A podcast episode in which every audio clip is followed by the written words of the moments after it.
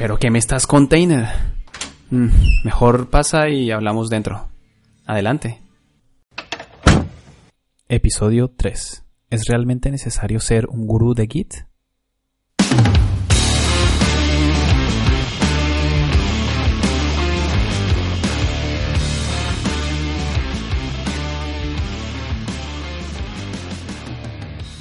Hola y bienvenidos a este nuevo episodio de mi podcast ¿Qué me estás container? Os habla Sergio Susa. El día de hoy hablaremos de un tema tecnológico. En este caso hablaremos de Git. Para aquellos que no conozcáis Git, es un software de control de versiones diseñado por Linus Torvalds y que nace justamente de una necesidad. La necesidad de tener un sistema distribuido que fuera eficiente, cosa que no existía hasta la fecha. Los competidores como SVN o CVS, bueno, pecaban de esto. Así que nuestro amigo Linus decidió emprender esta travesía. Su lanzamiento oficial fue en el 2005, el 7 de abril, y desde ese entonces, y luego de 10 años de desarrollo, se ha convertido en el sistema de control de versiones más utilizado a nivel mundial. Luego de esta pequeña introducción, vamos a meternos más en materia. Durante este episodio no explicaré cómo aprender Git o qué pasos a seguir, pero sí que os digo que dejaré en mi canal de YouTube algún video para empezar. Ahora volvamos a la pregunta principal del episodio. ¿Es necesario saber Git? Pues la respuesta es bastante simple. En realidad basta con ver las ofertas laborales que están saliendo actualmente y ver que siempre, siempre en la descripción del trabajo está especificado que se tienen que tener unos conocimientos básicos o de algún tipo de Git. Teniendo esta premisa en mente, ya sabemos que es recomendable, puede que no sea obligatorio, pero es recomendable tener unos conocimientos iniciales. A estas alturas del episodio, algunos ya habrán notado que no he utilizado la palabra gurú, como dice en el título. A eso llegaremos en un rato. Ahora pongámonos en la situación en la que no sabemos Git. Tienes dos opciones. O sentarte a aprender, o entrar a una empresa donde alguien te enseñe. Es muy normal que en todas las empresas tecnológicas existan lo que llamaré Git Evangelist. Son perfiles que saben de Git y que además les gusta enseñarlo. En cualquier caso, se necesita un mínimo de dedicación y obviamente ganas de aprenderlo. Estoy seguro que muchos de vosotros estáis preguntando ¿y qué será lo más difícil de aprender de Git? La respuesta es curiosa, principalmente porque yo creo que lo que se necesita para estar en un trabajo o lo que piden las empresas es bastante poco y básico, así que esa parte es sencilla. Pero claro, ¿Qué pasa cuando haces algo mal? Es ese momento cuando te das cuenta que no sabes nada. Y aún más divertido, que no sabes cómo preguntárselo a Google. Efectivamente, Git es una de estas tecnologías en las cuales la única forma de aprender es haciéndolo mal y arreglándolo, con o sin ayuda. Para ejemplificar esto que acabo de decir, os voy a contar una anécdota que me pasó hace unos años, que de hecho es conocida y usada para dar ciertos ejemplos de cosas que no se deben hacer en Git. Resulta que mi cuenta estaba enlazada a un correo corporativo de la empresa donde había estado trabajando durante unos dos años. Y claro, todos los commits que yo tenía en un repositorio pues estaban relacionados con ese email. Yo tenía una historia más o menos de más de 2000 commits y cientos de miles de líneas de código cambiadas. Pero resulta que esa empresa cambió su nombre, cambió el dominio, cambió el correo yo lo que hice fue poner mi correo personal y cometí el error de eliminar el correo relacionado. Por supuesto, todas las estadísticas que existían relacionadas con esos commits desaparecieron de mi historial de, GitHub en este caso. Y ahí fue donde entró a jugar un actor importante aquí, la vanidad. Pues yo quería mis commits de vuelta, por supuesto.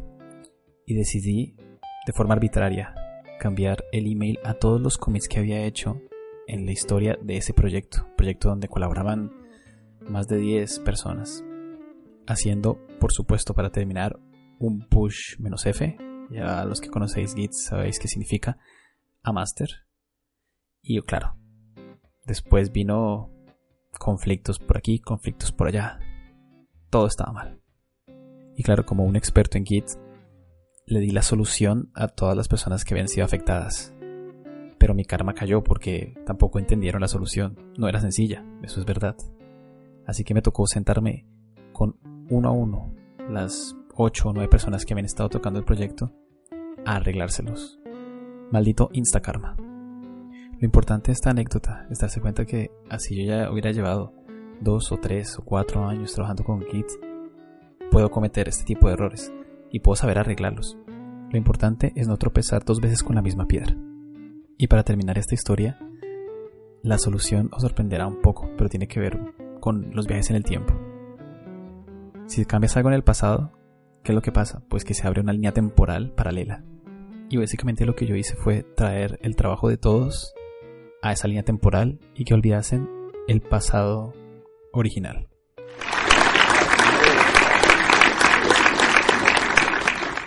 Vaya analogía más friki. Bueno, continuando con más temas, hay una pregunta que siempre me he hecho que la he reflexionado bastante y quisiera compartir con vosotros. Y es, ¿cuándo sé que sé Git? O por lo menos lo suficiente para utilizarlo a nivel profesional. Yo he separado esta respuesta en tres puntos fundamentales, de los cuales dos ya los he dado antes en el episodio. El primero es haber cometido y arreglado muchísimos errores.